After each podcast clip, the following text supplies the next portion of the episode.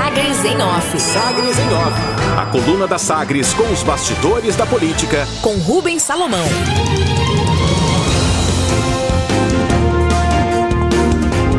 O destaque da coluna Sagres em Off na edição deste fim de semana.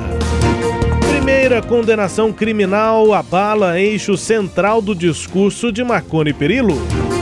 A condenação de Marconi Perillo do PSDB por Caixa 2 na campanha ao Senado em 2006 representa contraponto natural ao amassado discurso de defesa da honestidade e moralidade do ex-governador sempre quando questionado antes da prisão pela PF, já que desde então ele não concede entrevistas, o Tucano rebatia críticas com o fato de que, apesar da quantidade de denúncias e processos abertos, ele nunca havia sido condenado.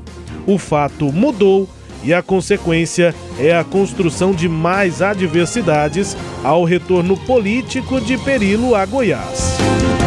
A defesa do ex-governador diz em nota que se surpreendeu com a absurda sentença eleitoral e que esperava a absolvição do ex-governador.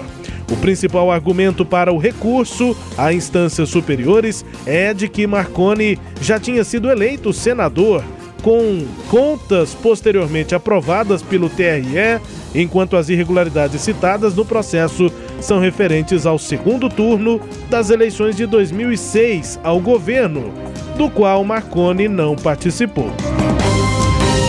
O regresso. Marconi Perillo prepara retorno à disputa eleitoral em Goiás para 2022, com reestruturação de base política para buscar uma das 17 cadeiras goianas na Câmara Federal. Marconistas mais aguerridos sugerem que ele poderá ter sobras para ser o deputado federal mais votado daqui dois anos.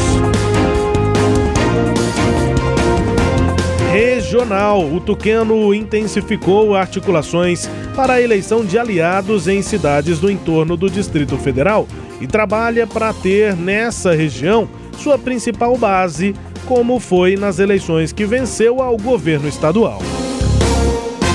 Batalha jurídica. A defesa da coligação para Goiânia seguir em frente recorreu da decisão que proíbe a veiculação de áudio em que o senador Vanderlan Cardoso do PSD defende o colega de Senado Chico Rodrigues do DEM de Roraima, flagrado com dinheiro na cueca.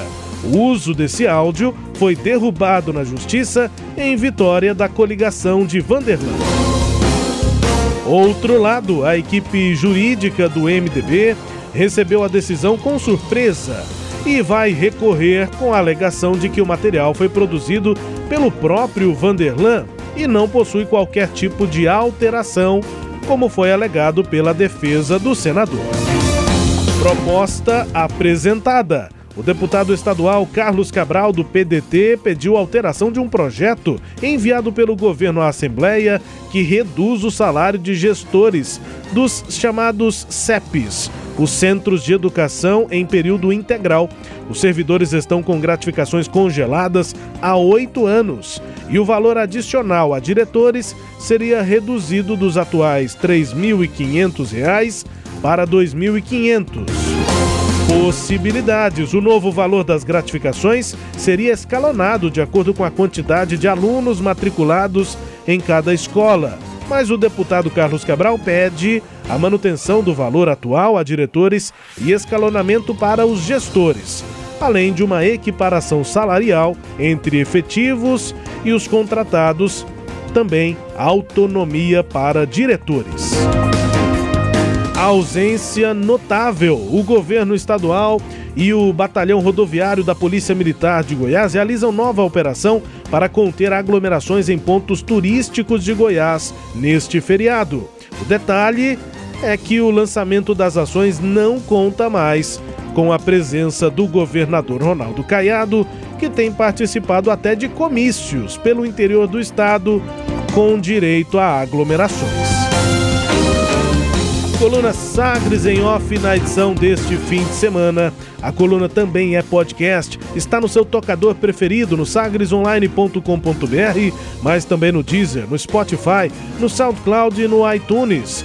Fique à vontade, confira política e os bastidores da Sagres em Off, que volta na semana que vem.